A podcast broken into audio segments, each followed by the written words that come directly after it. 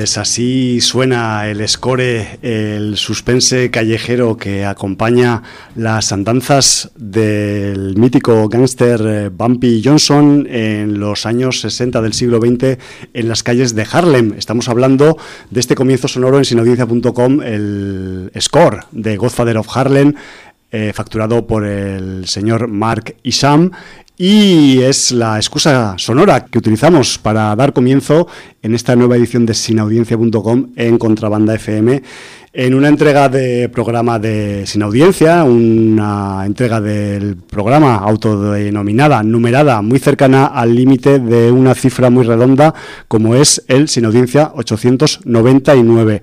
Hoy debería, en este mismo instante, el que os habla, Javier Cajum, empezar a tocar los botones del conector del teléfono para dar paso en antena vía telefónica a mi compañera Jordi, pero hoy no lo voy a tener que hacer. ¿Por qué? ¿Porque voy a tener que hacer el programa solo? No, porque por fin podemos contar con la presencia en cuerpo humano, mm, con todas sus células, con todas sus moléculas en el estudio 1.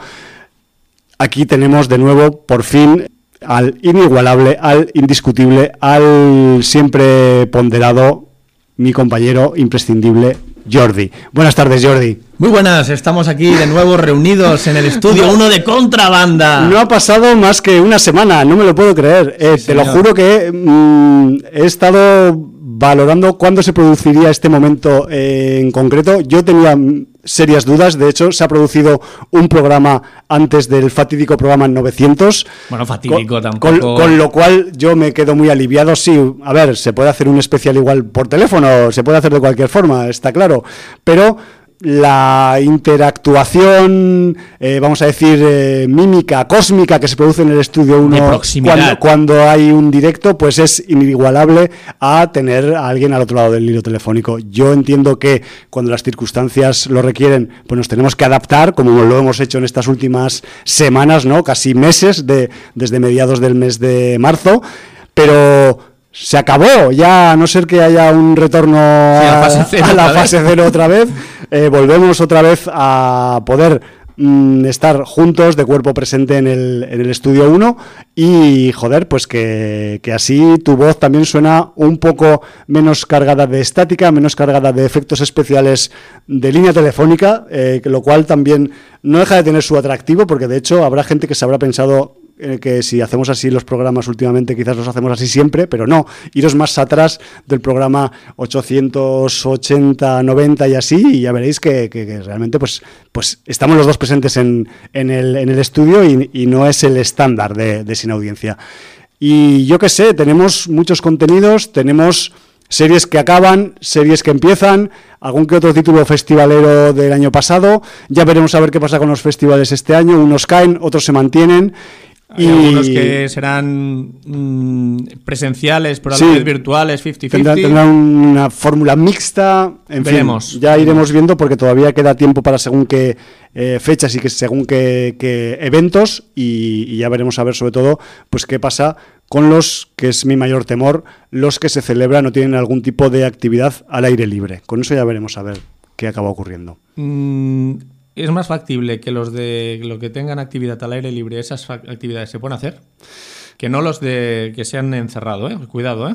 Yo eso. pienso, pero como a veces la lógica sabemos que no está en las cabezas de los que mandan, pues... Como sabemos que se tiene que escuchar normalmente a, los médicos y a los científicos y no a militares, guardias civiles y policía. o políticos en general. O políticos en general, en cuestiones médicas de las que estamos hablando. o científicas. Cada uno sabe de sus cosas.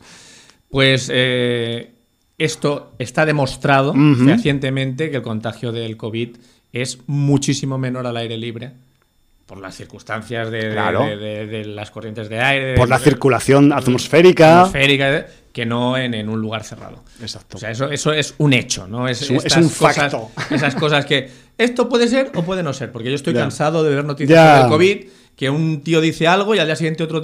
Bueno, el mismo diario publica otra cosa que es lo contrario, ¿no? Ya. Y entonces, que sí, que mm, la temperatura le afecta y en verano habrá menos contagio. No, que se ha demostrado que no es verdad, que la temperatura no afecta y un día te dan una de frío y otro de calor. En fin, no te puedes creer nada. Sí, simplemente tienes que ir un poco construyendo tu propia opinión basada en, sobre todo en datos científicos, ¿no? en, este caso, sí, exacto, que es un poco lo que, lo que hacemos a lo largo de la vida, ¿no? en general los seres humanos. Lo que tenemos que intentar es no pasar al 14. Quien se acuerde de, lo que era el 14, pues ya está, todo dicho. Bueno, pues ahí queda.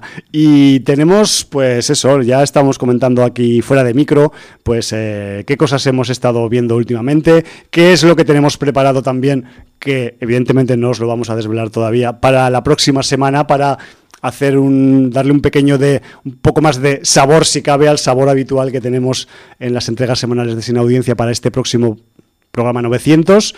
Y joder, que simplemente os recomendamos que lo escuchéis porque va a ser, es un tema que, es en cierta manera clásico y viejuno, pero a la vez de actualidad. Mm, es una pista quizás esto que estoy diciendo ahora. Me, estoy dando cuenta al mismo tiempo que lo estaba diciendo en, en directo, es lo que tiene el directo.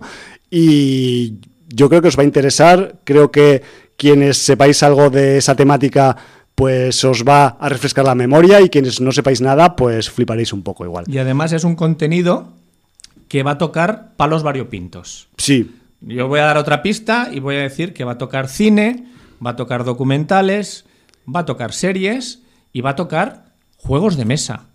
Y literatura. Y literatura, que es, es la piedra fundamental de este de esta temática. De esta temática. Vamos a dejarlo así. Vamos a temática porque si no podía dar demasiadas pistas. Sí, señor. Entonces, eh, yo solo quiero decir que 900 programas semanales, visto desde arriba. El año que viene haremos 20 años de sin audiencia. Hostia, es verdad. Esto da mucho vértigo.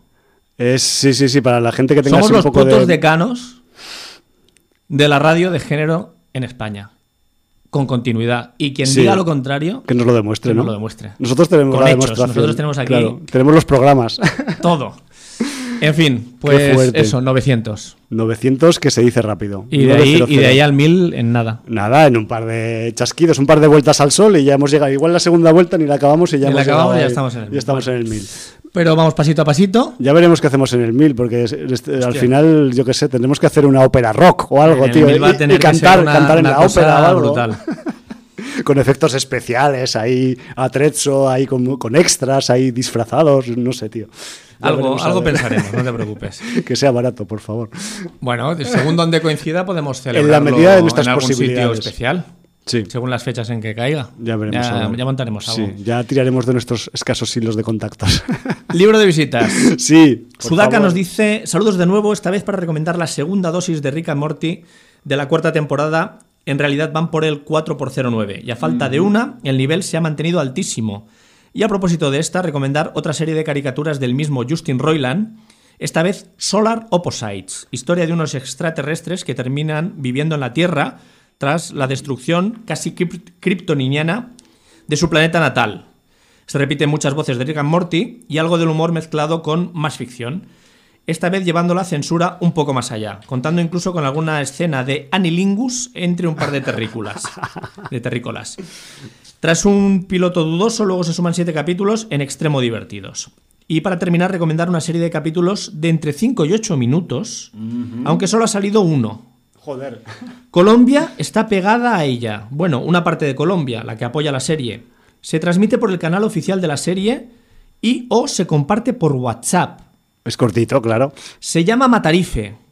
Y es una serie documental que narra y narrará, bajo el riesgo del guionista Daniel Mendoza, los confirmados y sin embargo ocultos vínculos del actual senador y dos veces expresidente de Colombia, la segunda de manera ilegal, con el narcotráfico. Uh. Sus orígenes con los Ochoa, luego con Pablo Escobar y actualmente con el cártel de Sinaloa. Todo a través del paramilitarismo y el gobierno colombiano. Tema hay, investigación hay y amenazas hay. Es decir, esta serie que llegará en principio a los 50 capítulos es financiada por una ONG australiana que a su vez ayuda a proteger a los vinculados a la serie. En resumen, Colombia es un narcoestado y esta es una serie que hace la denuncia.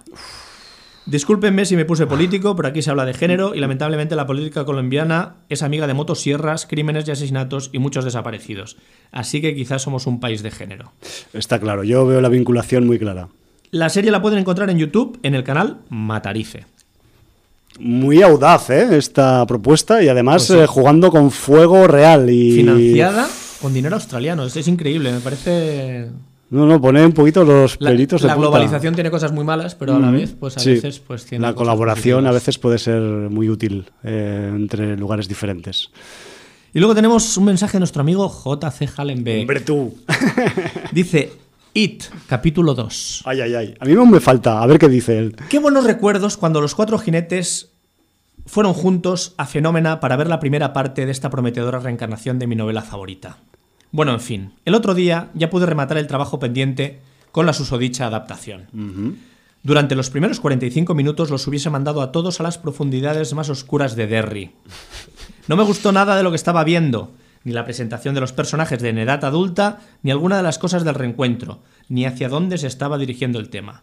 No entendía por qué si en la primera parte todo estaba focalizado a la primera época, porque ahora la acción iba yendo y viniendo como si quisieran congraciarse con la manera de narrar de dicha novela.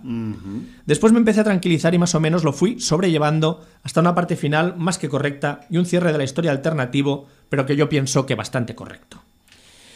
Después me empecé, eh, pero creo que se ha desaprovechado tanta cosa que es una lástima porque podría haber quedado algo para la posteridad. Yo ya sabía que ciertas cosas de la novela no se podían incluir, pero joder. Los actores están correctos, pero no hacían más que acordarme del casting de la miniserie y para mí perdían casi todos los duelos individuales, incluidos los infantiles. Lo que no dejo de pensar es que hubiera pasado si este si al final se hubieran atrevido a hacer una miniserie de 8 o 10 capítulos, que creo que podría haber sido algo muy grande, con todos los matices de los personajes y con todo lo que está interrelacionado. Con un par de personajes claves de la fase adulta que en la película solo aparecen un suspiro. Me, me refiero, claro, a estas dos de las parejas de los máximos protagonistas de la historia. Toda la historia la tengo muy fresca, ya que os recuerdo que en los últimos tiempos me la leí en inglés con una velocidad que me permitió saborear aún más esta increíble historia de amistad e iniciación. En fin, voy a aprovechar a pasear a mi tortuga, la cual todavía no ha podido superar la decepción. Los siete magníficos, la... y pone entre paréntesis, de Jules Brainer a Denzel Washington. Sí. Otra muesca de mis temas pendientes. ¿Qué queréis que os diga? Que sí, que me ha entretenido y que me gusta la variedad de los personajes incluidos en la cifra mágica y el buen hacer, sobre todo de Ethan Hawke, con el para mí mejor personaje de la historia, pero poco más. Entiendo que se ha querido que la tonadilla del mítico, programa de la mm, TV2, revista de cine, solo aparezca un poco al final y no tape la más que correcta banda sonora. Me gusta la nueva situación en la que se deben de enfrentar, pero me sobra del todo la relación que se incrusta entre los dos antagonistas de la historia. Creo que no hacía falta tal y como se pudo ver en la original. Y hablando de westerns, mensaje subliminal a cola blanca, ya he empezado a pasar mis primeras jornadas en Deadwood. Está recuperando ahora la mítica serie que quedó inconclusa, recordemos, y que luego quisieron paliar esa mm, no, el no cerrar la serie con un largometraje que se estrenó hace poco. Reciente, sí, señor. Y creo que me lo voy a pasar muy bien en ese pequeño agujero del mundo. Seguiré informando. Pues te lo vas a pasar muy bien porque es una excelente serie. Qué bien, cómo me, me congratula que haya gente. Que... serie gracias sobre todo a Jan McShane y a ah. pesar sobre todo de Timothy Olyphant. Eso también lo quería decir. Sí, muy bien. Yo a mí es que me, congratulo, se me cae la baba viendo que la gente puede planificar sus visionados con este grado, digamos, de, de complicación. Yo quiero también, quiero, ¿dónde se compra esto? Es tiempo. Es tiempo, ni claro. se compra ni se vende. Ni se compra ni se vende todavía. Todavía. Bueno, en InTime lo intentaron y no fue de lo mejor. Y quizás, eh, ¿quién era? Justin Timberlake. Justin Timberlake bueno, es que también vaya, vaya plan, pero bueno. La historia era buena a priori, pero bueno. A priori. Es lo además en buenas manos en dirección. Sí, sí, sí, sí, a priori también. siempre hay muchos a priori en el cine de género. Sí, señor. Pues, pues mm, me ha agradado que se haya acordado Hallenbeck de los siete magníficos de Anton Fuca. Mm. Y joder, pues que hoy hablaremos también de, de, algunos de los intérpretes que aparecen en los siete magníficos, pues también casualmente alguno está vinculado con Godfather of Harlem, como Vincent Donofrio, por decir uno. Es que vamos a hilar muy fino, porque tengo una noticia que me ha llegado esta semana, que había un proyecto para llevar a cabo dentro del Laberinto 2. Ajá. Y yo no sé si recuerdas quién salía en la original de Dentro del Laberinto. Aparte de David Bowie. Aparte de David Bowie. Pues me cuesta, me cuesta, ¿no? Una tal Jennifer Connelly. Es verdad, sí, claro, la chica me acordaba que era una joven Connelly que todavía cuando mm, quizás no había dado salto a la adolescencia, mm, adultez, por decirlo de alguna forma. Y hoy igual también hablamos de Jennifer Connelly. En formato también seriado. Serie, sí, Bueno, bueno, pues oye, aquí vamos un poco... ¿Y van a hacer al final el Laberinto 2 o no? Sí, entonces el proyecto eh, se lo habían encargado a Fede Álvarez. Hostia. Sí. Y Qué oscuro. Las, criaturas las iban a producir Lisa Henson y Brian Henson a través de la Jim Henson Company. O sea que todo quedaba en casa. Pero Fede Álvarez ha abandonado el proyecto. Oh. Han cogido ya sustituto y el sustituto es Scott Derrison. Bueno. Bueno, también ligado al cine de género y superhéroes. No es mal cambio. Pero bueno, es diferente. Hombre, a ver, es que un Fede Álvarez siempre te va, digo yo, ¿eh? o sea, a priori siempre, te va a asegurar un grado de oscuridad o de, o de perversidad que quizás, pues, bueno, otros quizás van a ser más funcionales, ¿no? Por decirlo de alguna forma. Bueno, pero Scott Derrison también ha hecho sus pinitos en el terror. Sí, ¿eh? sí, sí, yo no quito, una cosa no quita la otra. Entonces, bueno, pues eh, es lo que lo que tenemos de momento. que Lo que pasa es que, claro, estos proyectos que estaban encargados a un director y. empiezan a bailar. Empiezan a bailar. Por aquí, pues, por allá. Siempre. A, mí no, no, me hace mucha gracia porque también el, director que viene. Porque además la que hizo de terror él fue Sinister. Podría ser. yo, ahora no te lo juro que. O sea, Doctor Extraño seguro, pero yo diría que, hizo Sinister también. Podría ser. Eh, y en fin, pues que, que es una pena. Pero bueno, mm, veremos qué sale de ahí, porque también eh, a veces también eh, segundas partes nunca fueron buenas. Intentar ahora retomar con la nostalgia tantos años después. Y después de tanto tiempo. Y sin el carisma de David Bowie, mm, bueno, aunque lo encarguen a la Henson Company, pues tampoco con Jim Henson. Veremos qué sale de ahí.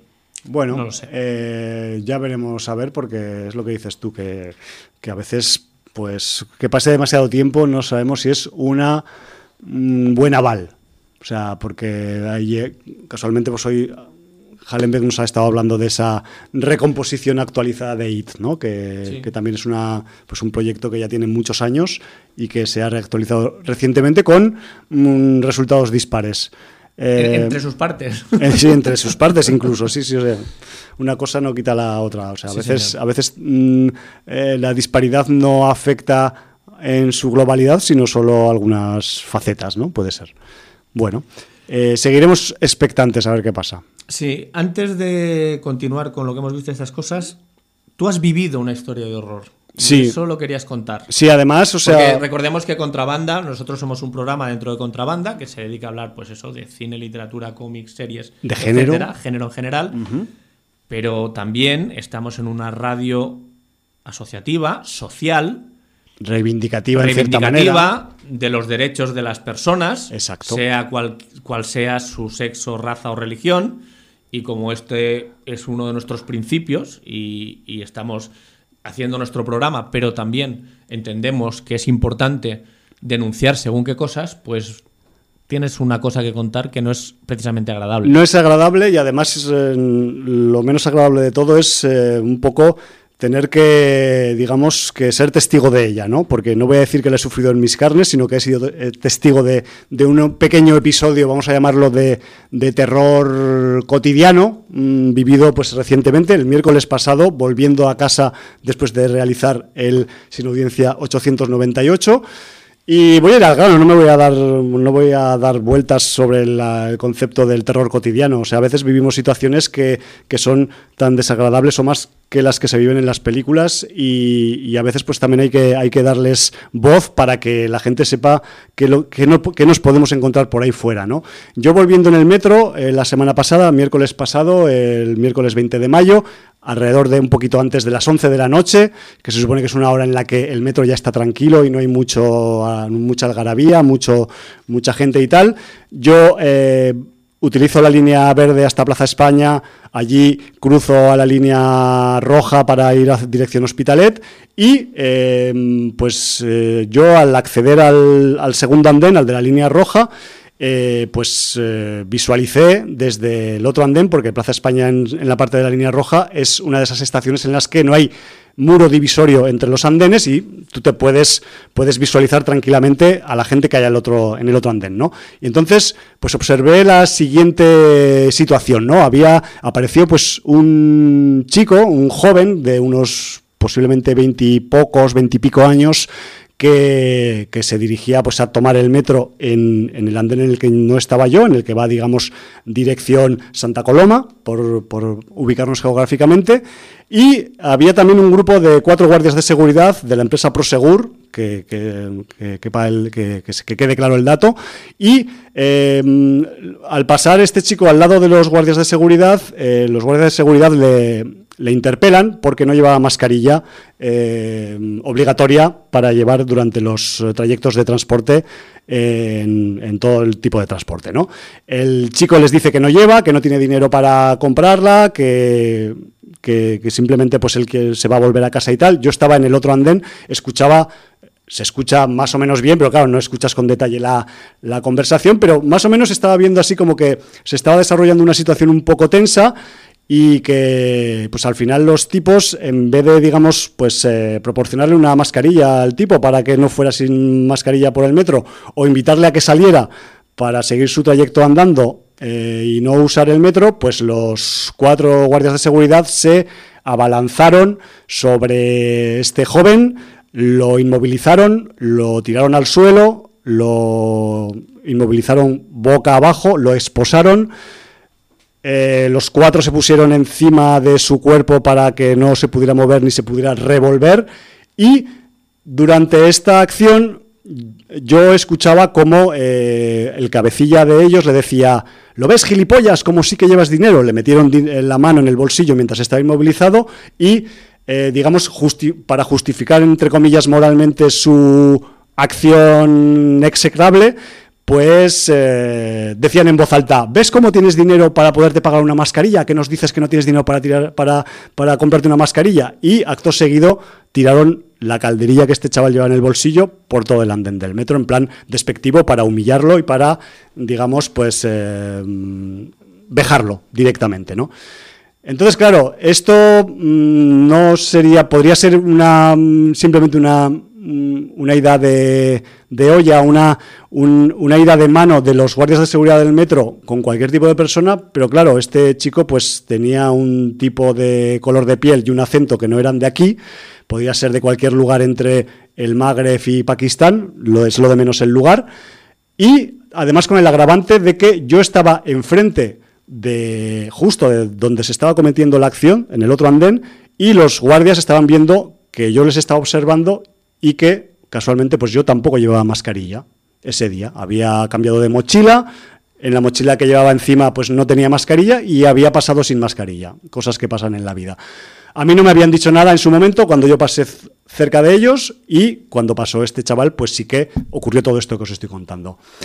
Simplemente esto yo lo quiero contar aquí en antena pues para que la gente sepa que a veces con esto que se está hablando ahora de la nueva anormalidad, de la vuelta a la cotidianidad y de, y de que esto va a ser lo más, eh, eh, digamos, ordenado y va a tener las menores consecuencias posibles, pues hay gente que, que, se lo está tomando de una forma muy particular, como son estos guardias de seguridad del metro. ¿no?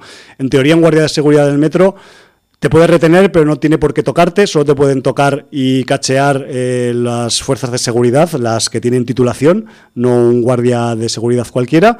Y esta gente se excedió en sus limitaciones. Aparte, me chocó mucho que lo hicieran con tanta alevosía. Había, a ver, no era una hora muy, eh, digamos, en la que había mucho público, pero igual había pues media docena de personas en cada andén que vieron claramente lo que estaba ocurriendo, ¿no? Aparte están las cámaras del metro que lo graban todo y aparte también mm, lo que me heló un poco la sangre, que es ahí donde, donde me da la mayor sensación un poco de impotencia y de, y de, terror eh, situacional, ¿no? En, en un tipo de estas situaciones y es que los tíos parecía que estaban eh, haciendo una especie de práctica de la escuela de guardias de seguridad, porque entre los cuatro hicieron una serie de movimientos coordinados, se pusieron alrededor del tipo y en medio minuto estaba en el suelo esposado.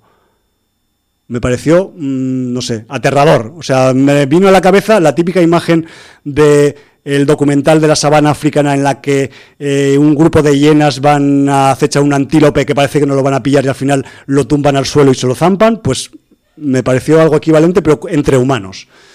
No sé, eh, entiendo que también a veces pues eso eh, puede llevar a situaciones desagradables, pero bueno, más desagradable fue para esta persona que, que sufrió esta, esta vejación. Mm, yo quiero pensar que por el color de su piel y simplemente pues lo quería dejar aquí registrado para que conste, para que si hay más gente que ha sufrido vejaciones por parte de la seguridad en el metro o en el transporte público por cosas tan nimias como no tener una mascarilla en el, en el momento de viajar en el transporte, que le puede pasar a cualquiera por un olvido, porque has cambiado de ropa, porque de mochila, lo que sea, y que no haya pues eh, un, digamos una orientación del problema más hacia resolverlo de forma pacífica y no por la fuerza. No, pues lo has dicho perfectamente. Pues, eh, no, no, no puedes llevar mascarilla porque no la tienes. Pues como hay un problema sanitario, mm, por favor, sal del metro y tal, y se la acompaña a salir del metro. Claro. Pero sin tocarle un pelo y sin.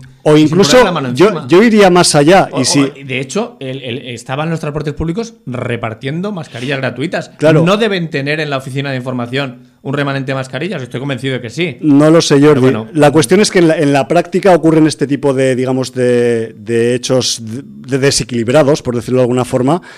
Y, joder, o sea, yo entiendo que hay que cumplir unas normas, entiendo que hay que tener un rigor sanitario en la situación, pero claro, ¿por qué estos señores no llevan un paquetico de mascarillas en la mochila y si ven alguno que no lleva, se la dan para que, para que no haya realmente un problema sanitario. ¿Tú quieres resolver el problema sanitario o simplemente quieres cubrir el expediente? Ese es quizás también otro problema de fondo, ¿no?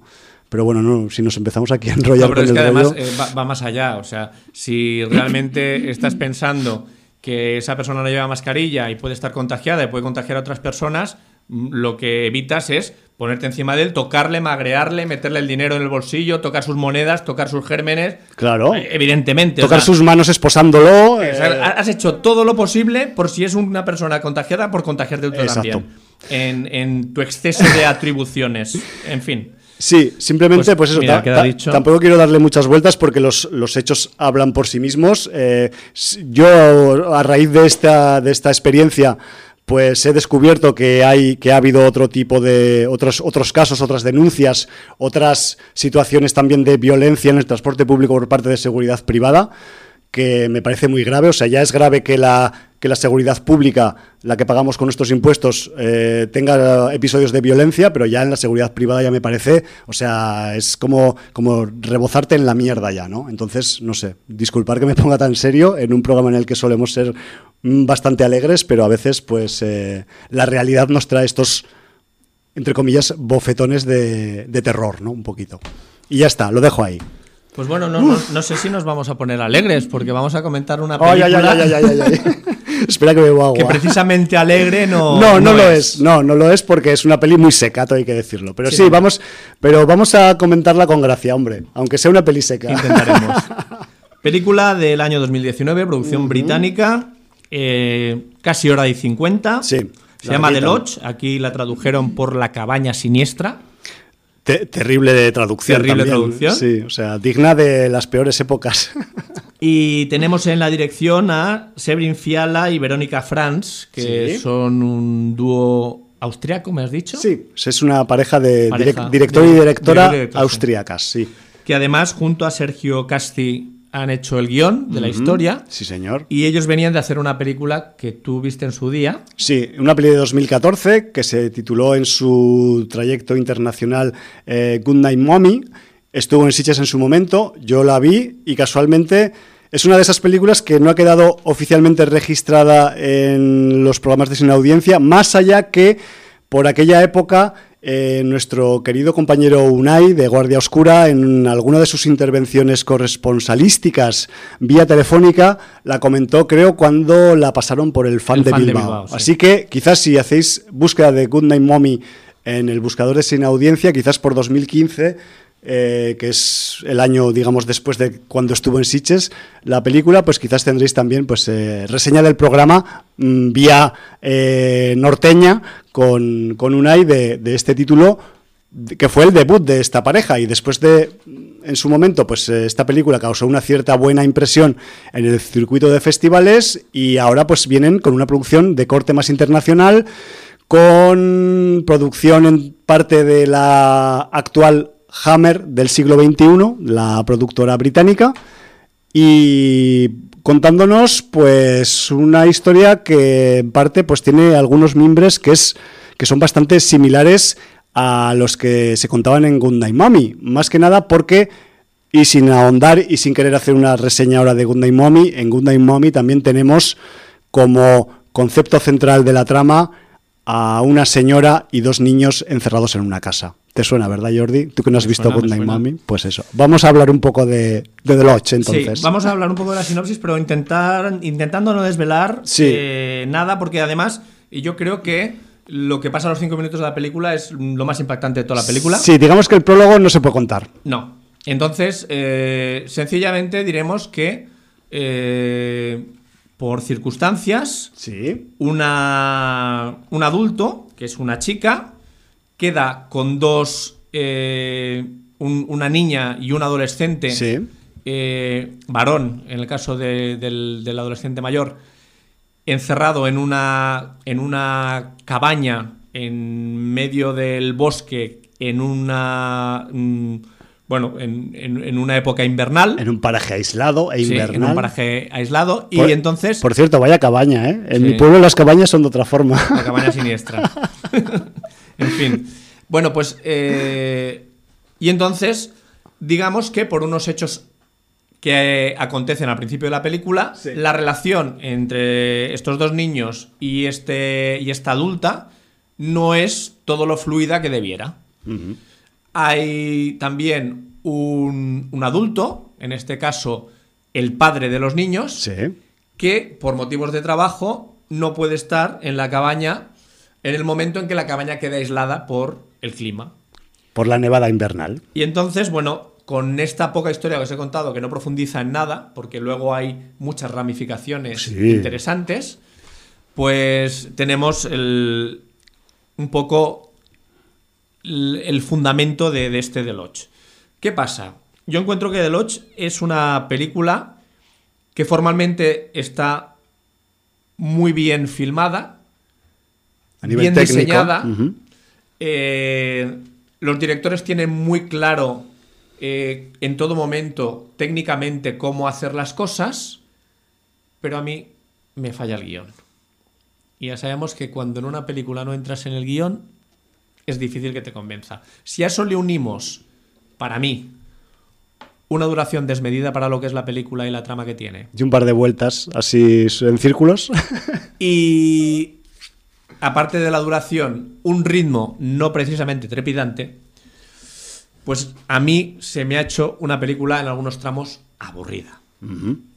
y, el guion, para mí, o sea, yo voy a decir varias cosas. El guion tiene premio al padre del año en dos ocasiones.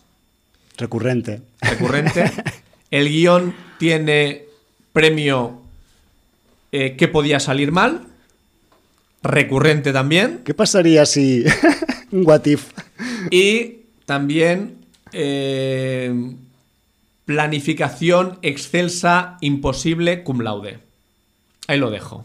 Sí, digamos que el guion de Deloach es un guion, vamos a llamarlo particular, porque también... Y tramposo, con el espectador. Con el espectador es tramposillo. En cierta manera. Yo entiendo que necesitas ser tramposillo porque si no, no habría giro en la historia. Sí, pero eh, yo, eh, antes de hacer una valoración, que me parece totalmente, digamos, eh, loable, la que tú has hecho, yo, yo lo he pasado un poco mejor, ya adelanto, viendo esta película.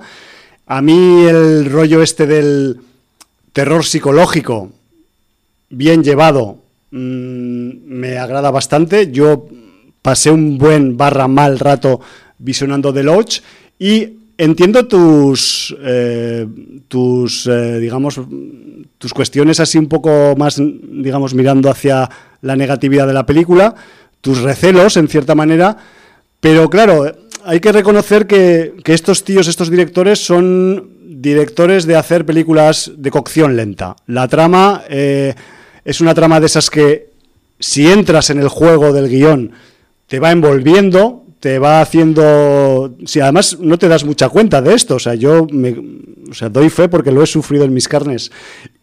Y te va un poco ahí dando unas vueltas, te va sumergiendo un poco en la. Eh, en la duda de quién está más cuerdo de todos estos personajes o no. Mira que hay pocos personajes, pero aún así, eh, a veces no queda muy claro si el que en teoría está menos cuerdo es el menos cuerdo o al revés, que eso también a mí pues me acaba agradando mucho que en el guion se juegue con ese con el factor de la de la digamos eh, de la mm, salud mental de los personajes, ¿vale? Y también eh, pues porque dentro de esa vamos a decir enajenación progresiva y colectiva que afecta a todos los personajes de la peli, pues aparte también acabamos llegando pues a eh, resultados que por un lado son inesperados para un espectador como yo, al menos, y además poco agradables. O sea que me refiero que la, la, trama, las, los sucesos que ocurren en, en The Lodge son bastante repulsivos entre sí y además eh, pensados en un eh, vamos a decir, en una situación real que posiblemente no ocurriría porque estamos en una ficción muy parametrizada y quizás solo se darán en una ficción porque en la realidad yo quiero pensar que habría más sentido común y más lógica, pero si entras en ese juego de, de, digamos, de ausencia de lógica de los personajes confinados, de, de, no te caigo bien, tú no me caes bien, y vamos a tener un juego ahí de, estrategia de perversión, por decirlo de alguna forma, pues The Lodge en ese ámbito yo creo que funciona. Claro, yo entiendo que la peli pues quizás redunda en algunos conceptos, vuelve sobre sí misma cuando no sería absolutamente necesario, pero entiendo que a veces eso es una táctica de los directores para despistar al espectador, aunque también puede ser eh, puede conseguir el efecto contrario, que es aburrirlo.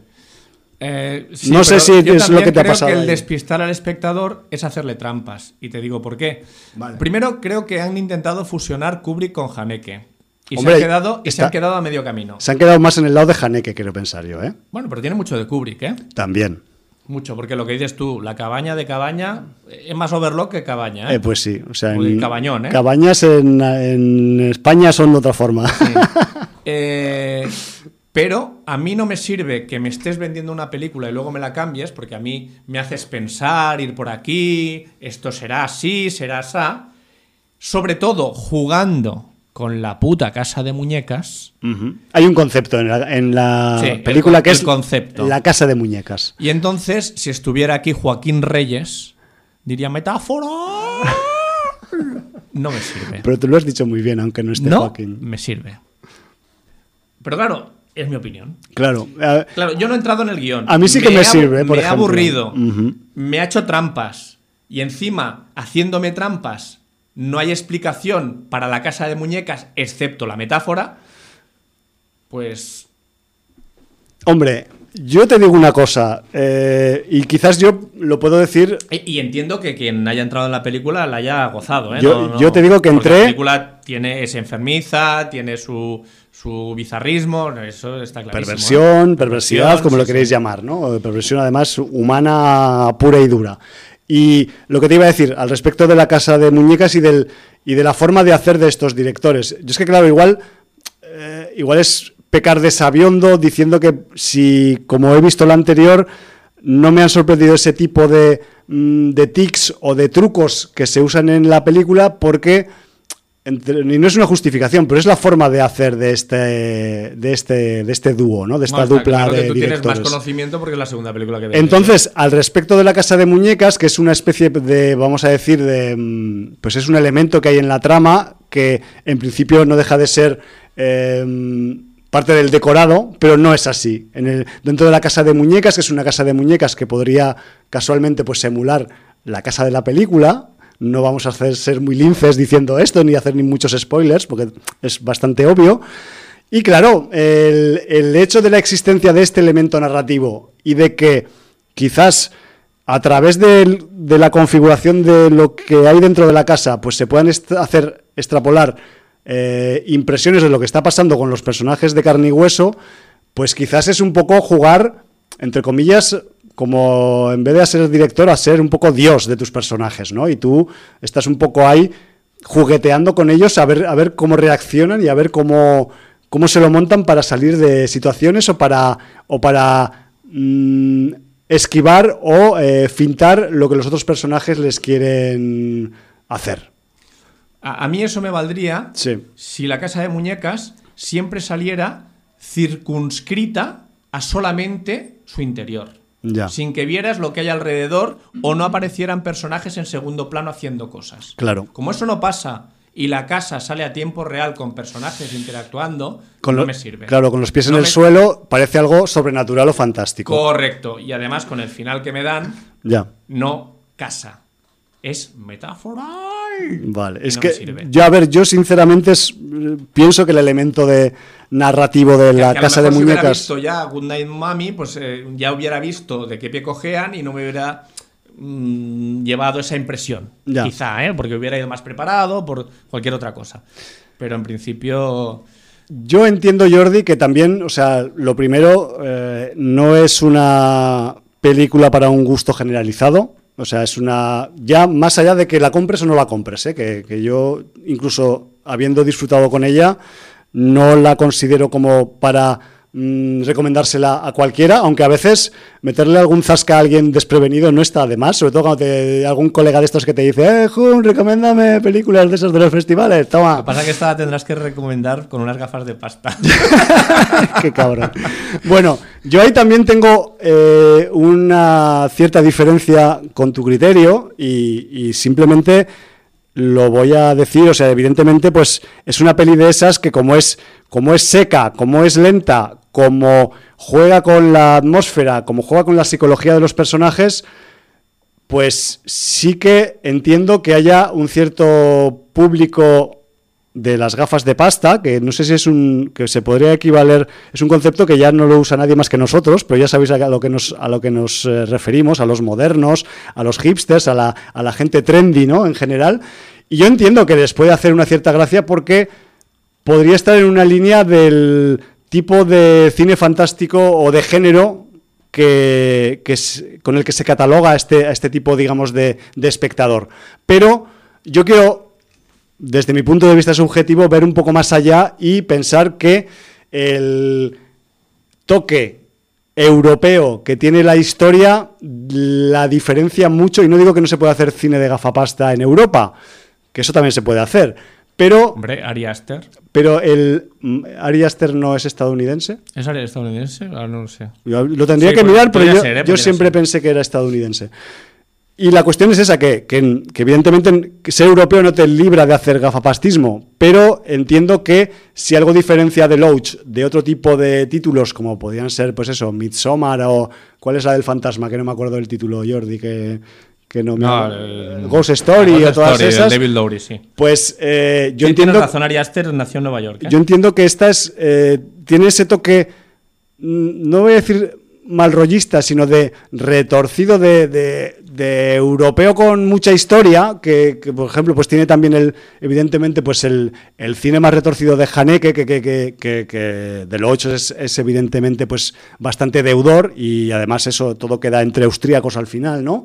Y, en ese aspecto pues yo lo tengo bastante claro que eh, sin sin eh, obviar esas deficiencias que tiene para que pueda ser una película más difundible para más gente, veo que tiene un, un toque, hay más un giro más como de malababa, por decirlo de alguna forma, europea, que igual algunas producciones estadounidenses de este tipo pues no acaban de tener.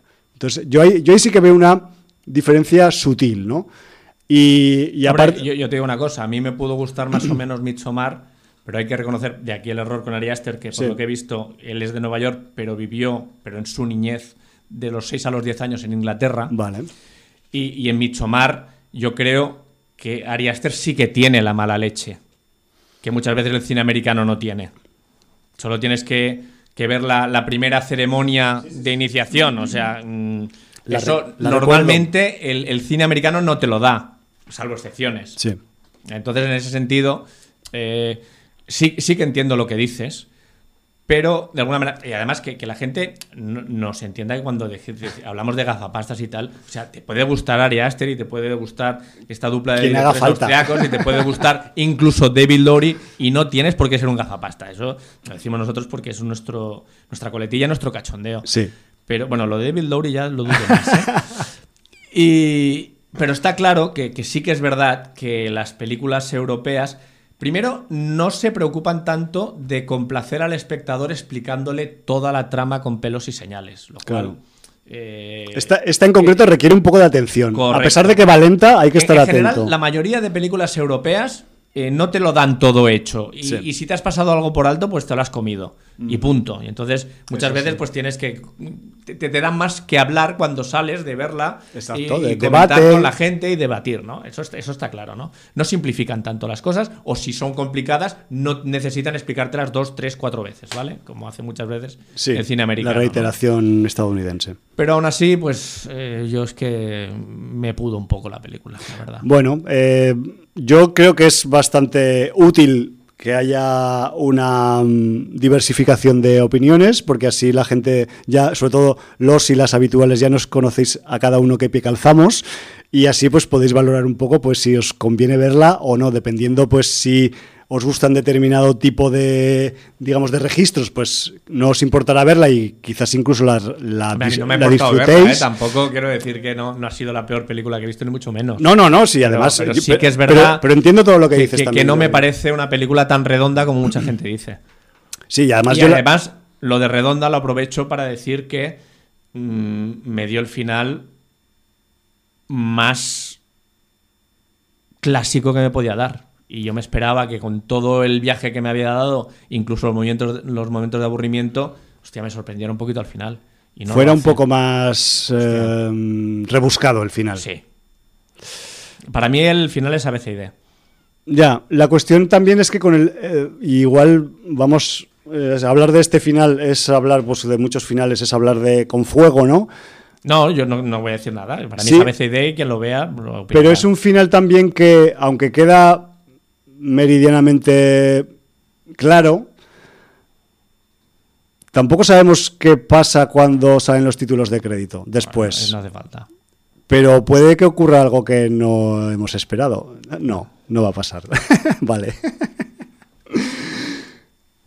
bueno, compro tu versión, de, o sea, tu opinión del final. o sea, es, lo, menos original. O sea, esta película se define con la frase ¿Qué podría salir mal. Claro. Y te lo define de pe a pa. Y entonces por eso el final es el que es y no puede ser otro. Aunque no se resuelva antes de los títulos de crédito. La resolución solo es una y no 31. Ya. Bueno. Yo lo tengo claro desde esa premisa porque es que está claro, coño, es que... Eh, si, si haces lo que no debes con quien no debes, acabas pagando las consecuencias. Acabas pringando. Yo. Eh, ¿Tú le darías cacahuetes a Godzilla en la boca, metiéndole la mano? Hombre, igual se los tiraría de lejos. Pues ya está. Y de bien lejos, ya por ser posible, con un lanzador de cacahuetes. Con un, sí, con un tirador a, distancia de manisetes. bueno, eh, dicho esto del final, lo vamos a dejar ahí porque si no nos vamos a entrar en un debate y quizás desvelemos algo que no debemos. No sé, podrían haber imaginado que luego pasa otra resolución, pero a ver, no es un final muy abierto. No nos engañemos. No, digamos que es un. Vamos a decir que es un final de obediencia. De sumisión. De sumisión, sí, total. O sea, es, un final sumiso para algunos personajes y para otros es de mm, opresión, ¿no? De unos oprimen y otros sufren la opresión. Es un poco ese rollo. Jordi, el reparto es muy corto. Pero, pero a mí. Es una película con pocos intérpretes. Vamos a decir que hay cuatro nombres. Algo más, alguno más. Alguno más, pero que, alguno, que cuenten cuatro. Y alguno mediático que sale poco. Sí. Pero impactante, muy impactante. Muy impactante y no vamos a decir de qué forma. Contra la pared. no. pero bueno, yo tengo que destacar, que déjame que lo diga. Eh, tenemos aquí a uno de los protas de la nueva versión de IT, de los chavales, de la cuadrilla de chavales de, de, de IT del, de Mr. Muschetti, que es el Jaden Martel, que es el, eh, el chico que está encerrado con su hermana pequeña y con esa señora que acaba de llegar a su familia vamos a decirlo así, eh, y que tienen que pasar juntos esos días previos a la Navidad cuando cae esa nevada que los deja aislados. A mí ya demostró este chaval en, en, IT que lo, que lo que sabe hacer y que el tío está templado para interpretar y tal. Aquí eh, tiene un trabajo extra porque, claro, no, es, no hay un reparto coral y el tipo tiene algunos momentos que dar unos criterios de verosimilitud a su actuación que, hostia, ya te digo que hemos comentado antes fuera de micro cosas que no se pueden comentar en el micro de la peli y que a mí me consiguió convencer el cabrón, ¿vale? Porque es un cabroncete también, hay que decirlo, el, personaje del Jaden Martel. El... Para que no lo recuerde, era quien interpretaba a Bill Denbrough. Exacto. El líder un poco de la, de la pandilla de, de It de, niño. Sí. Luego también tenemos pues a, la niña Lia McHugh, que es la hermana pequeña de, del Jaden Martel, que igual pues queda un poco más amagada la chavalica ahí con su interpretación. También tiene su parte, pero igual pues no queda tan destacada como la que como la parte de, del Jaden Martel. Pero digamos quien, sorprende, quien, quien pega un poco el pelotazo en el reparto de esta película, pues es la, la, señora que queda encerrada en la casa con los dos niños, que no es otra que la actriz Riley Keough. Que, además está muy bien. Que Riley Keough tiene una gran actuación en la película. A ver, o sea, vamos a ser realistas. En la mayor parte de la trama, el peso del guion cae sobre ella y sobre el Jaden Martel. Me refiero que están ahí los dos, más ella, porque, porque tiene más bagaje y es una adulta y el otro es un preadolescente, prácticamente pero, pero Riley Keough pues tiene un gran, un gran peso en, en, la trama y por la parte de ella yo creo que no hay quejas al respecto. No sé, ¿qué te pareció a ti, Jordi? No, no, me parece que está... En ese aspecto, es de las partes guapas a, a, destacar un poco. Aparte, su, su, su personaje, pues es un personaje con pasado, con con pasado traumático, con tiene, tiene ángulos, tiene aristas el personaje, ¿no? Entonces eso le da, le da bastante juego a la, a la actriz para, para, sacarle, mm, digamos, partido actoral. Y luego, eh, yo no me quería meter un poco en, en, la, en la vida personal de, de, de Ridley Keough, pero ¿sabes que viene de una familia ilustre? Bueno, ilustre hasta cierto punto, depende de cómo se mire. Pero es que, claro, hoy mirando su ficha, digamos, personal para hablar de ella en el programa, pues debo decir que, joder, que, es nieta de Elvis Presley. Con, con, un par, así, así de seco queda el rollo. ya te digo. bueno, Aparte de eso, que no deja de ser un dato biográfico curioso, es, hija de Lisa Marie Presley, para quien, para quien quiera indagar más en su, biografía, eh, aparte de, su parte profesional. Pero eh, hay que decir también que, es una actriz que hemos estado viendo recurrentemente en, en algunas películas de género bastante importantes en los últimos años y concretamente, pues eh, se pueden nombrar algunas como Mad Fury Road, como, eh, como de La Casa de Jack, del, del Lars von Trier, Under the Silver Lake, ahora de Loach. Y me ha sorprendido mucho Jordi y casi quería hablar de ella más por su familiaridad con Elvis que con este dato que voy a dar ahora de su futuro próximo profesional porque ella participa en un proyecto que ya veremos a ver cuándo sale con esto del rollo del confinamiento y tal, que ha parado muchos proyectos, con la adaptación de un libro que comentamos aquí hace unos años en Sin Audiencia que se llama The Devil All the Time, el diablo a todas horas, tal y como se tradujo en su edición Spanish. Va a haber película de este libro, que es un libro muy retorcido, buscarlo en el buscador de Sin Audiencia, en el programa en el que hablamos de él, porque es un pedazo de libro que además eh, te pone los pelos de punta y, además tiene una galería de personajes al cual más eh, tremebundo, por decir un adjetivo suave. Y claro, un libro de este tipo trasladado a una película pues seguramente va a ser una bomba si lo saben manejar bien. Y más que nada porque también eh, tenemos al señor Jake Gyllenhaal detrás de la producción del, proyecto y por ahora se comenta que en este reparto que tiene que ser colar a la fuerza, si conocéis el libro ya sabréis por qué, pues hay gente metida, aparte como Riley Kenug, pues tenemos al Tom Holland, al Robert Pattinson, a la Mia Wasikowska, al Bill Scargar, al Jason Clark, en fin, que tenemos ahí un reparto sobradete, que aparte, sabiendo los registros por los que se mueve este libro, pues yo qué sé, a mí yo he visto la, noticia, la nota y he dicho, he empezado a salivar, Jordi, así tal cual. A veces te enteras de proyectos que se ponen en marcha y tal, pues eh, de Devil All the Time en formato película, yo es que no me la perdería. Sobre todo si son fieles al libro, por favor, que sean fieles al libro, que no lo suavicen, porque ese libro es como si te pegan con un bate de béisbol en toda la cabeza, pero solo leyendo, tío. O sea, Creo que lo dejé bastante claro en su momento cuando lo comentamos en, Sin Audiencia. Y, joder, que con este, con este recordatorio un poco de, la parte profesional de la actriz o de una de las actrices principales de, de The Loach, yo creo que ya tenemos un poco valorada la película, ¿no? Sí, hay un tema más que como curiosidad. Que Ay, sí, es verdad, del, reparto. No. Ah, vale, porque hay, hay más curiosidades. Ese, nombre no lo voy a decir, el nombre mediático no lo voy a decir. Vale. Porque... Yo flipé, ¿eh? Sí, ¿verdad? Total, dije, pero es ella, es ella. Sí, se, Ha hecho mayor, ya no es adolescente. Uh. Entonces yo, preferiría dejarlo. lo dejamos ahí. ¿Vale? Sí. Como hicimos sorpresa también con la de The Hunt, que tampoco dijimos el nombre mediático, vale. pues hacemos lo mismo.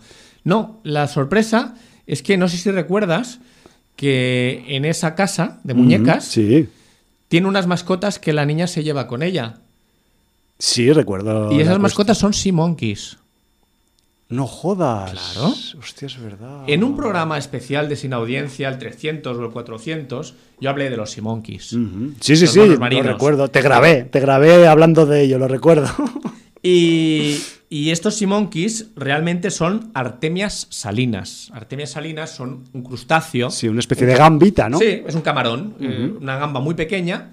Y entonces la niña tiene Simonkeys y los cuida. Yo expliqué en ese programa especial que nosotros nunca logramos que nos nacieran, ni que, ni que crecieran, ni que nada. Ni que se desarrollaran.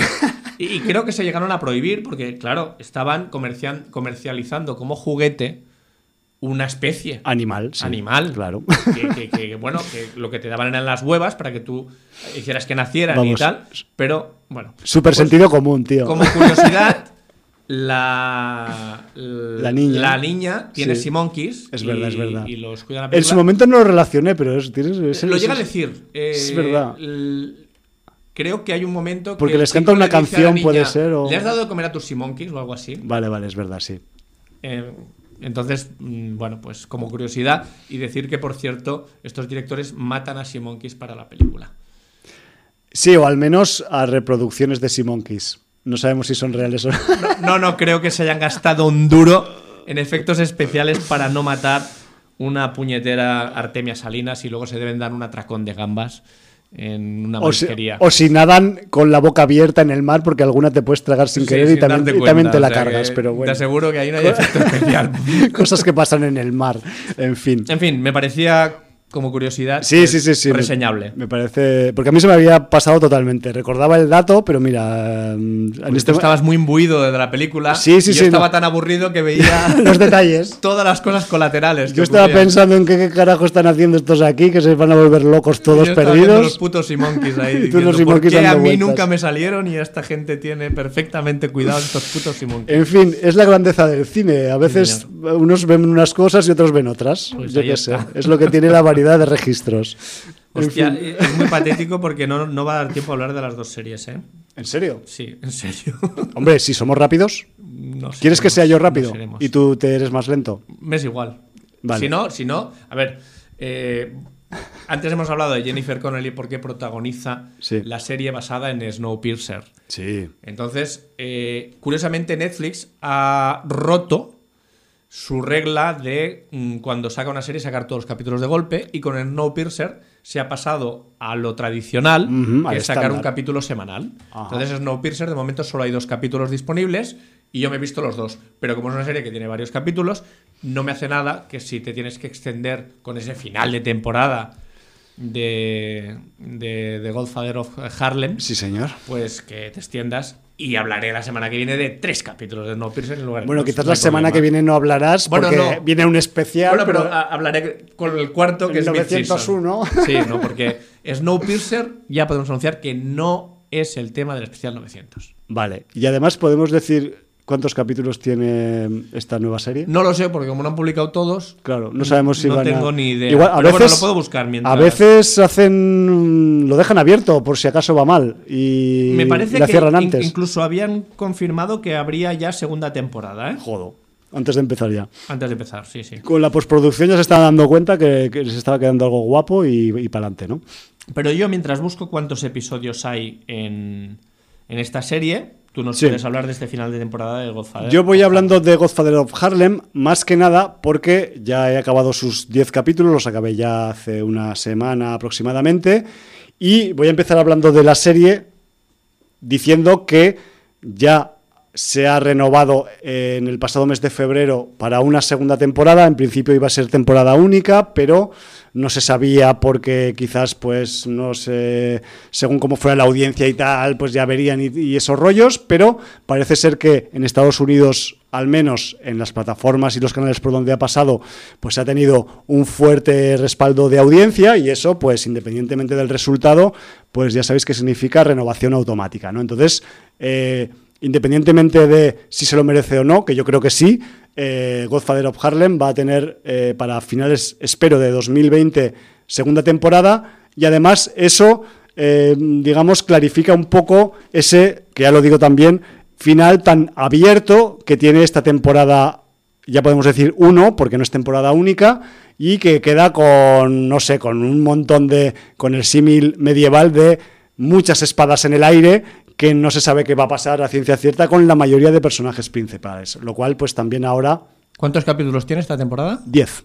Pues Snowpiercer tiene los mismos, 10. 10, Y se ha guay. confirmado segunda temporada para 2021 con 10 más. Muy bien. Hecha esta aclaración, recuerdo que eh, Godfather of Harlem eh, es una producción del canal Epix, que a su vez es un canal que pertenece al entramado corporativo de la Disney a través de la ABC. Me refiero que, mm, aunque pueda parecer un contenido especializado, mm, pocos contenidos se escapan en los Estados Unidos a tener algún tipo de relación con la Disney, incluso pues las andanzas de un gángster como Bumpy Johnson, pues tampoco, tampoco se, se escapan de ese, de ese influjo. La serie en su momento ha sido creada por eh, Chris Brancato y por Paul Eckstein.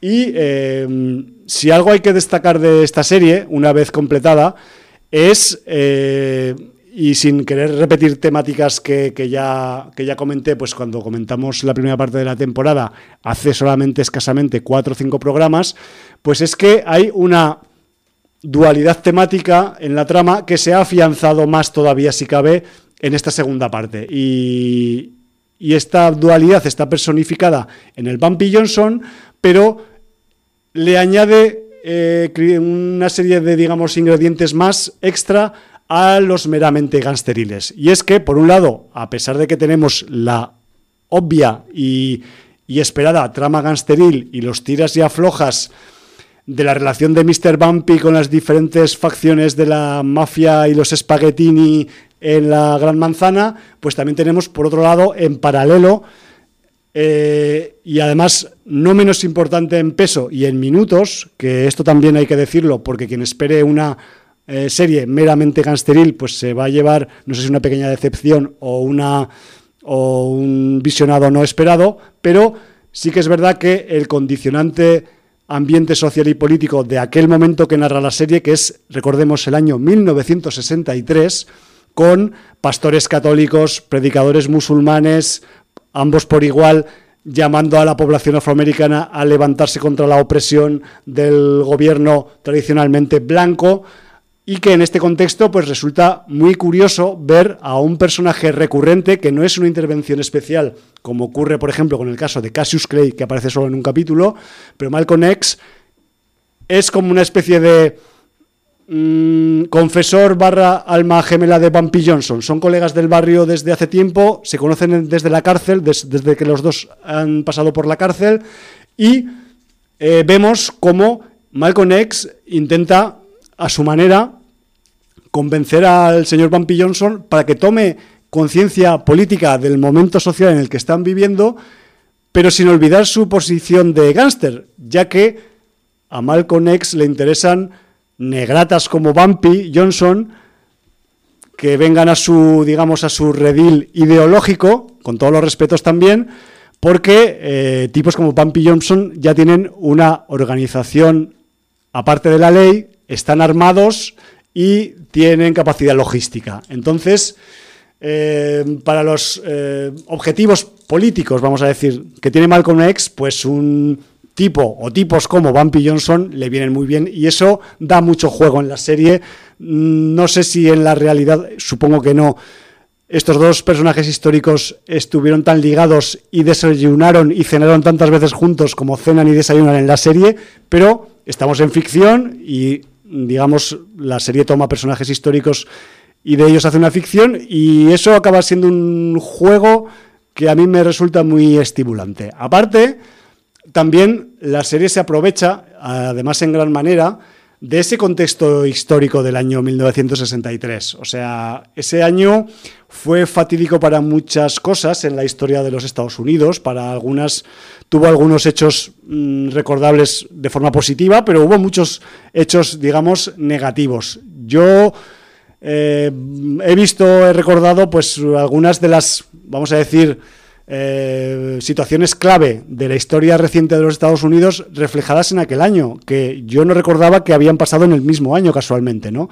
En ese aspecto sí que es fiel a la realidad la, serie, o sea, el, contexto histórico en el que se mueven los personajes se ha respetado.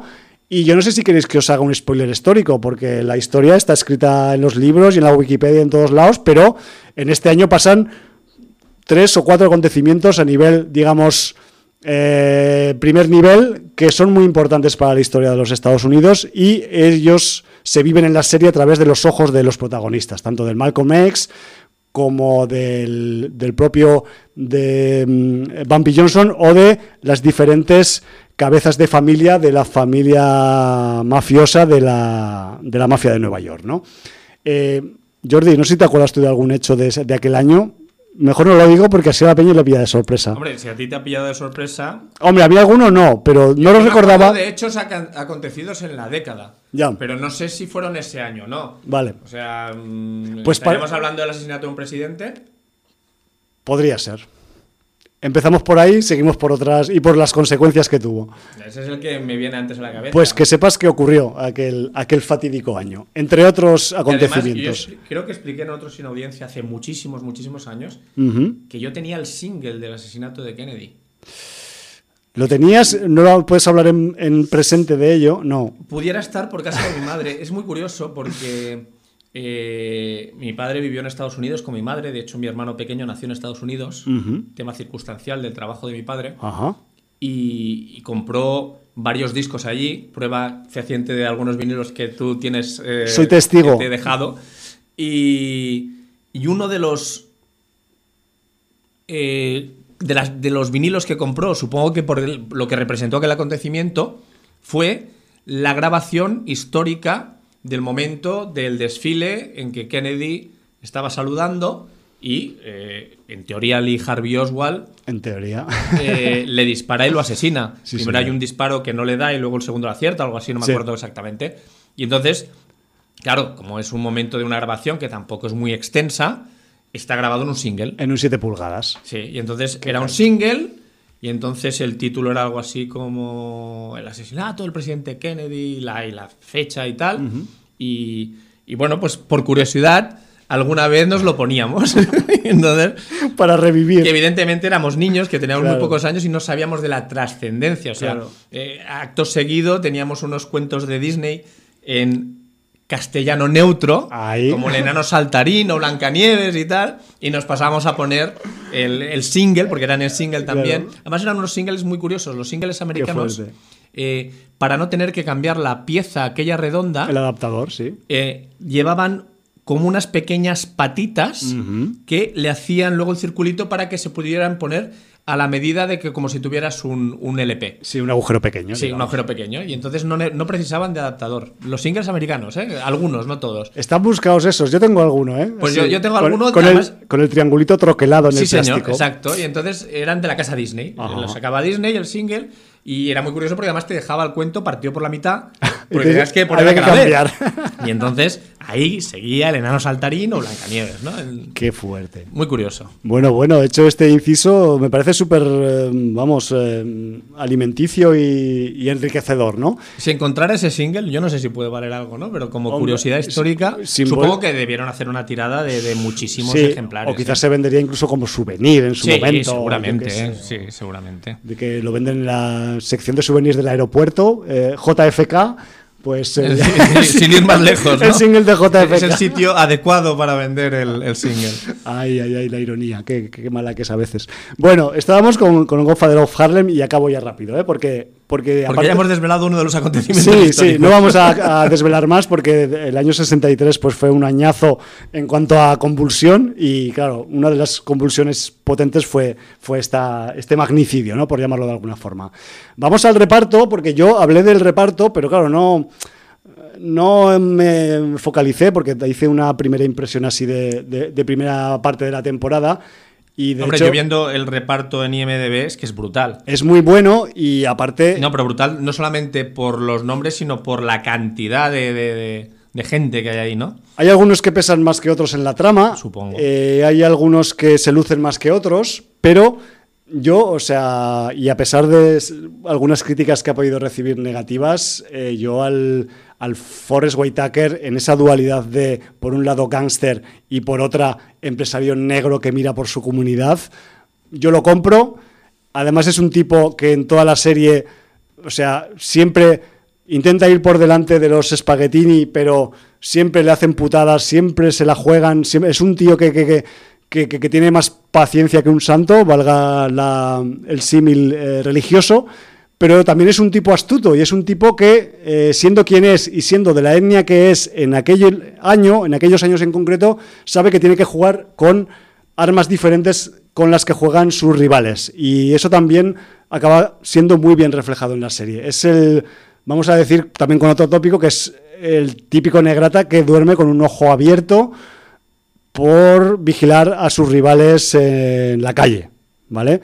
Eh, pero ya sabemos de sobra quién es Whitaker, cómo lo hace y tal, pero para mí quien, quien me ha causado, o uno de los que más me ha causado más sorpresa por su registro en la serie, es el señor Giancarlo Espósito. Giancarlo Espósito, que recuerdo que a pesar del nombre, quienes no le conozcáis, es un actor afroamericano, es una circunstancia biográfica que tenga nombre italiano, pero es un, es un actor eh, del lado, digamos, de los afros y Aquí en la serie pues hace de su papel del reverendo Clayton Powell, que es un eh, pastor católico metido a político y, joder, ya sabíamos que el señor expositor era bueno, pero es que aquí el tipo construye el personaje, vamos a decir, más histriónico y más teatral de la serie.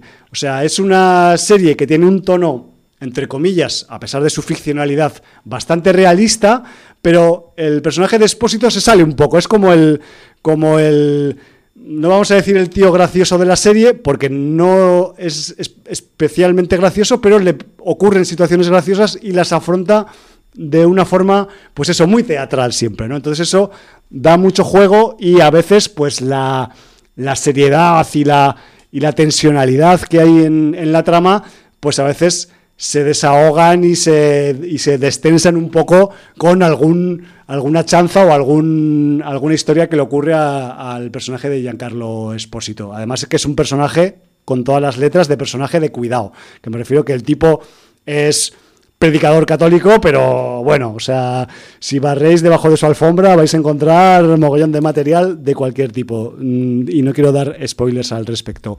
Y Luego, en lo que, en lo que respecta también, que me ha sorprendido, más que nada porque no le conocía y ha ido ganando fuerza conforme han ido pasando los capítulos, es el actor que interpreta a Malcolm X. O sea, os recuerdo que en su momento mm, Spike Lee hizo un biopic eh, larguísimo que cuando ibas a verlo al cine hacían pausa y todo de este personaje histórico afroamericano interpretado por el Denzel Washington.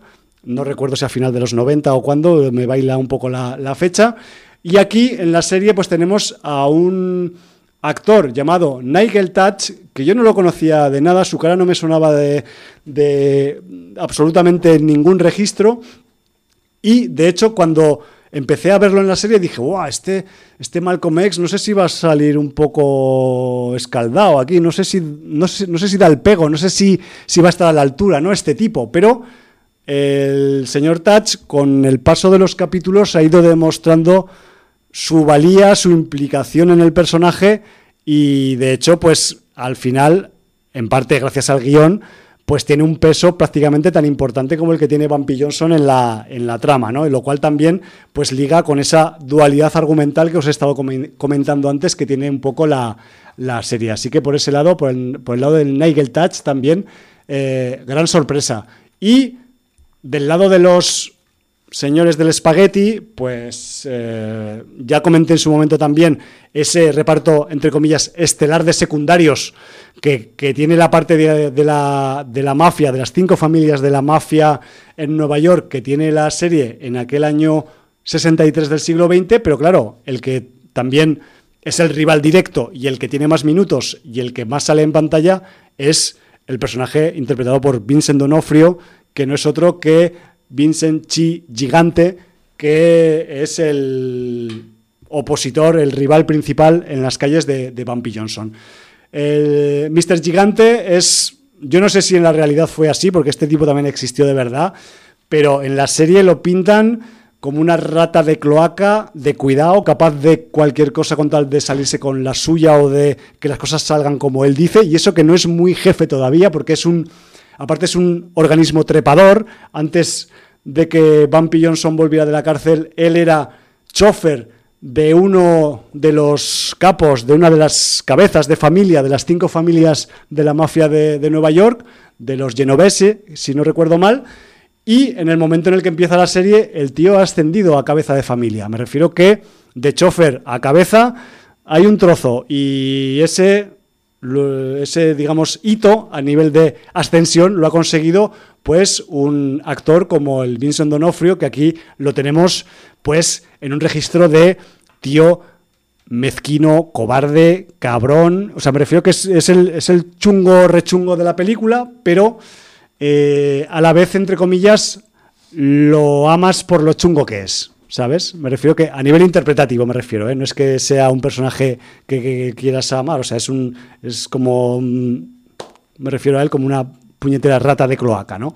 Pero sí que es verdad que para hacer ese contrapeso contra, primero, la presencia de los gángsters negros y segundo, de esa mm, lucha social que se está produciendo en las calles, pues nada mejor que un tío retrógrado de la vieja escuela, con ideas retrógradas, eh, racista, homófobo, eh, de la familia tradicional y todos los, todas las, eh, digamos, mm, lacras que le podemos poner a un personaje retrogrado de la mafia de los años 60, ¿no? Pues ahí está el señor Vincent Donofrio para focalizar la, vamos a decir, maldad de, la trama. Y con, con esta presencia, pues, digamos que se, se cierran un poco las las interpretaciones a destacar a nivel a nivel, digamos, de primeras de primeros nombres y de, y de, y de personajes con nombre en la trama, porque luego pues tenemos, como ya comenté el otro día, eh, pues a Paul Sorbino, que también es un crack de la interpretación, un secundario de lujo allá por donde aparece. Ya está muy mayor el señor Paul Sorbino. Hombre, salía en uno de los nuestros, si no me equivoco, ¿no? Ha salido en un montón. Y, joder, pues aquí digamos que, es, eh, Paul Sorbino es Frank Costello en, en, la, en la trama, que es un poco el tío que, siempre un poco le saca la cara al Bumpy Johnson con las otras cabezas de familia cuando, cuando el chin gigante se lo quiere llevar por delante, ¿no? Pues porque tienen un pasado común, porque se han hecho favores y, este rollo que se llevan los gángsters entre sí, del respeto, ¿no? Que, se, que va más allá de las etnias y de las situaciones sociales. Y luego también tenemos al otro grandioso llamado Chas Palmintieri, otro secundario de las pelis pues también de corte italianesco, de, de, cine negro, de, de, cine mafioso, que aquí pues interpreta a otro gángster de la época también que, existió en la realidad, que es el Joe Bonano, que también es un tipo que tiene una eh, relación, no voy a decir por qué razón, ambivalente con el, con el Bumpy Johnson y que también pues, va a dar varias vueltas en cuanto a relación personal a lo largo de la serie. No quiero eh, estirarme más porque, porque creo que ya he desvelado bastantes cosas de las que tiene dentro de la serie. También he dicho al principio del comentario que el final del capítulo 10 queda completamente abierto, que te quedas como con un, si no supieras que va a haber renovación, dices, pero, pero qué cabrones, ¿cómo lo dejáis tan abierto, no? O sea, mm, no sé, sois incapaces de cerrar ni siquiera una mm, de las pocas tramas eh, o subtramas pequeñitas que hay. Pero claro, la cosa es que ya supongo que cuando estaban haciendo ese capítulo 10, pues ya sabían quizás que iba a tener una continuidad, o eso quiero pensar yo, ¿no?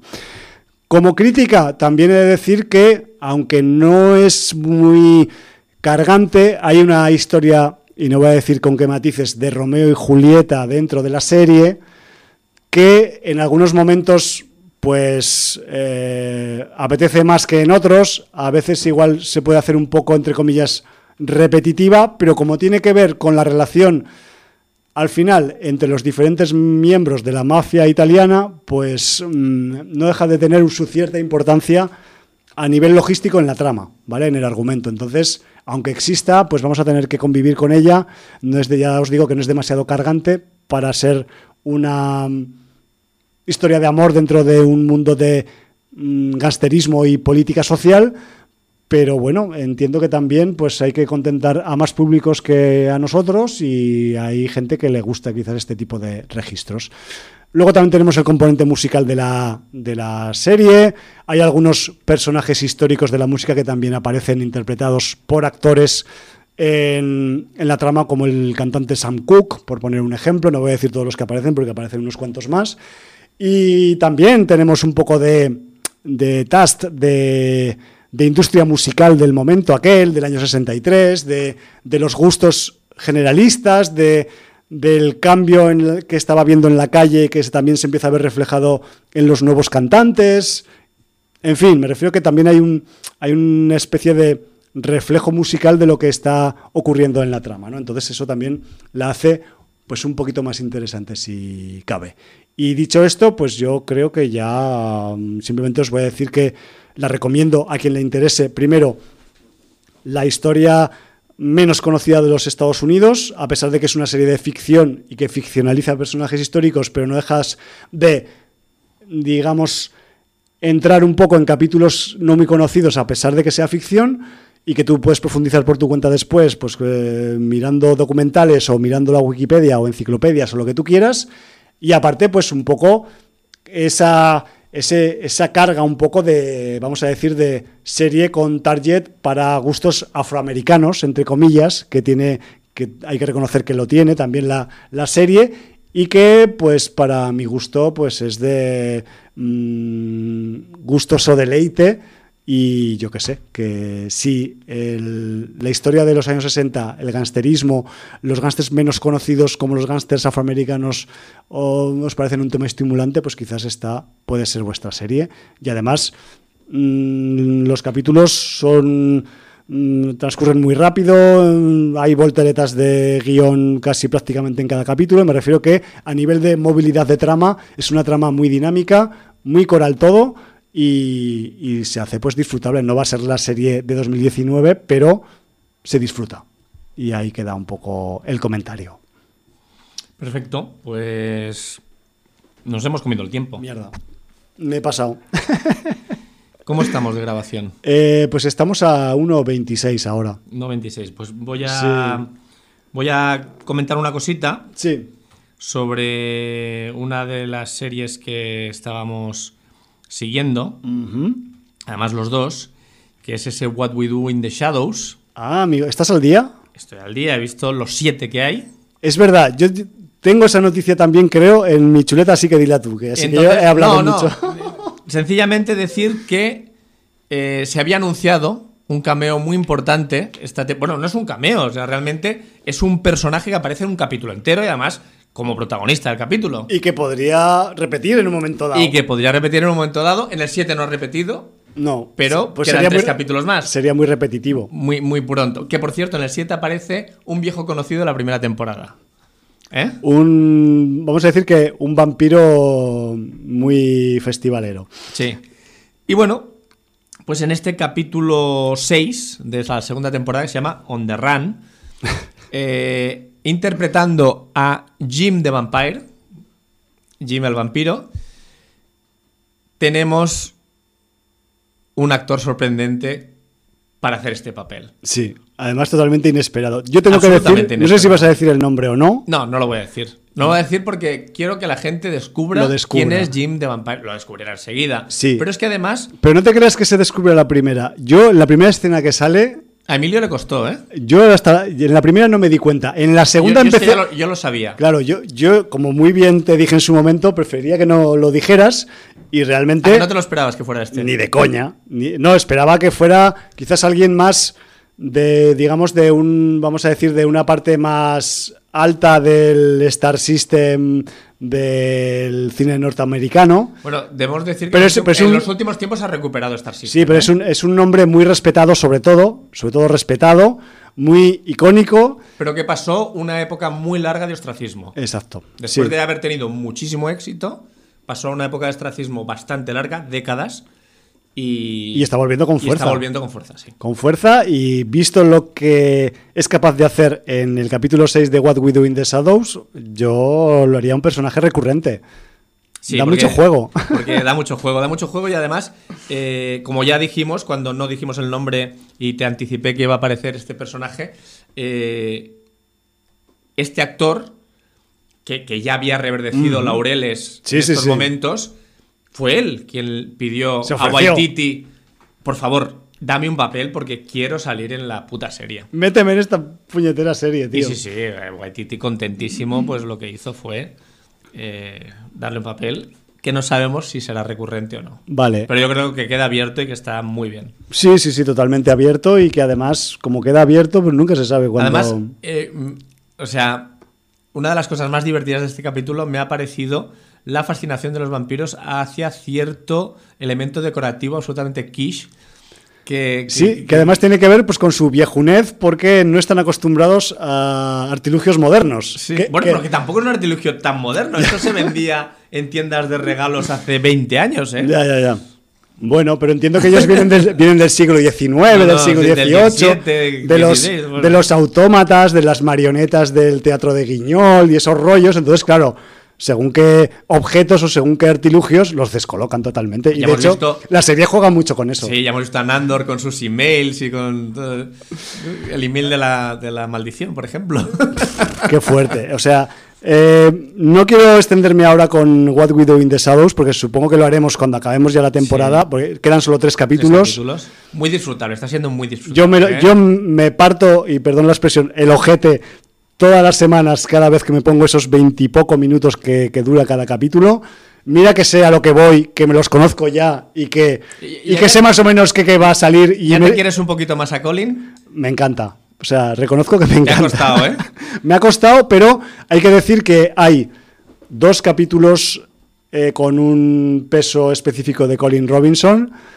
Eh, recordemos. En esta temporada, el capítulo, creo que es el 5 es, es, casi un pequeño spin-off suyo. Sí, sí, sí. De hecho, lo están, lo están haciendo con, más conseguidos Lo están haciendo con cada uno de los personajes, hacer pequeños spin-offs, a veces camuflados dentro de la trama general. Pero luego, lo que ocurre, por ejemplo, en su parte de capítulo, en el capítulo 7, con el tema de las redes sociales Espectacular. O sea, me refiero que eso es, el, Clement y el, y el, Waititi, o sea, tienen una mente a nivel guionística que, es que hay que guardarla en, oro porque tienen ideazas, tío. Sí, porque además no están estirando el chicle de manera repetitiva, sino que están eh, adaptando el vampirismo a los nuevos tiempos y sacándole jugo y buscando la vuelta. El choque cultural. Sí, sí, de una manera brutal. Yo, yo la encuentro una serie muy disfrutable y bueno, lo que dices tú es que encima una duración de, que en cualquier momento te puedes ver uno o dos capítulos y eso lo hace genial. Y aparte que si, si, eh, digamos, si entras en ese juego y si lo consideras válido, o sea, vas a disfrutar como un puto enano. Otra cosa es que no entres o que te chirríe la forma de presentación que tienen los personajes o que, o que no te agrade que se parodia a los vampiros porque consideras que los vampiros son algo serio. En fin, que puede haber miles de casuísticas humanas ahí fuera, ¿no? Pero si entras, te lo pasas pipa. Y de hecho, pensaba que la noticia que ibas a dar no era la del cameo o la de la intervención especial, sino era la de la renovación. Porque ya, ya han anunciado que a falta de emitir tres capítulos va a haber tercera temporada. Me alegro de sobremanera porque es que además eh, al principio el miedo que había con la serie es que los nuevos personajes no llegarán a calar y los nuevos personajes ya se han abierto un lugar en el corazón de los espectadores absolutamente. No, y que aparte, pues la serie, eso, juega con ese choque cultural, juega con la con los estereotipos de la sociedad estadounidense, que también chocan con el europeísmo de los vampiros, ¿no? Más allá de la cuestión histórica, sino ya de conceptual, ¿no? Eh, luego tenemos también que, los sacan de contexto y, entienden la realidad a su manera. La porque... fiesta del super búho, es que me parece genial. Es espectacular, tío. O sea, que, qué risa. O sea, solo me acuerdo de los detalles y es que, te lo juro que, porque tengo que hablar en el micro, pero es que me río, me río y me río. Ya nos hemos pasado de tiempo. Sí, ya está. Eso, te pasa por hablar de What We Do in the Shadows. Hombre. Pues bueno, pues nada. Nos tenemos que marchar. Y ya volveremos, cuando volvamos, volveremos cumpliendo 900 programas. Sí, no nos queda más remedio. Es que la inexorabilidad del tiempo es así. Y tú que eres un poco vampiro lo deberías saber ya. Pues sí. Y mira, siendo un poco vampiro no me importa que se parodien. eh, estaba pensando en que tú eres un ejemplo eh, positivo de ese, de ese posicionamiento. Pensabas decir que era un ejemplo paródico de vampiro. no, no, para nada. No, no, no. O sea, para llegar al grado de parodia que tienen What We Do in the Shadows hay que, hay que hilar muy fino y ser eh, muy inteligente a la hora de pensar los chistes y las situaciones. Porque... en estos tiempos de pandemia no iría mal ahora salir al balcón y decir bat y... llegar a casa en un momento. Por cierto, y además, no, no me tires de la lengua, pero ya sabes que eh, en What We Do in the Shadows, otra cosa que hacen es eh, sacar criaturas fantásticas que podrían en algún momento dado cruzarse en el camino de un vampiro y en el capítulo 7 tenemos a una criatura de varios metros de altura. Solo digo eso. Ya, ya hablaremos de eso y además se las tiene que ver con el más chungo de todos, que al final acaba siendo el más chungo de todos, ¿eh? El me parece más tontico. Y no hablo del Guillermo, sino del otro. Pero bueno, ya, te he entendido perfectamente. ya hablaremos de todo esto cuando acabe la temporada y ya haremos un poco repaso un poco de lo que ha dado de sí esta segunda temporada. ¿Y cómo tiene que mirar Jan Andor de reojillo a Guillermo, eh? Es que Guillermo es tema aparte. Si empezamos a hablar de Guillermo, nos vamos a la hora y cuarenta, te lo digo. Porque jugo, jugo, jugo jugoso de, máxima calidad. Muy en alto al final de la temporada 1 y esta temporada 2 lo están explotando muy bien. vamos, lo están poniendo fino, fino, filipino.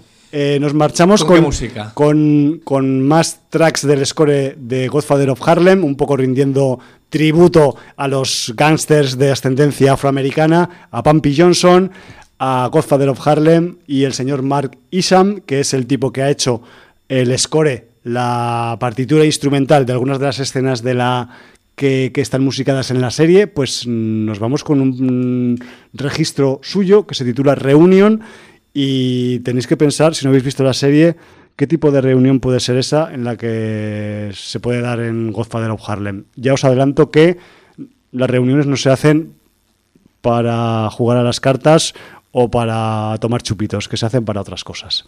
Con esas nos marchamos. Pues Valar Morgulis de casi 900. Motherfuckers, seguís siendo motherfuckers a pesar de que cumplamos 900.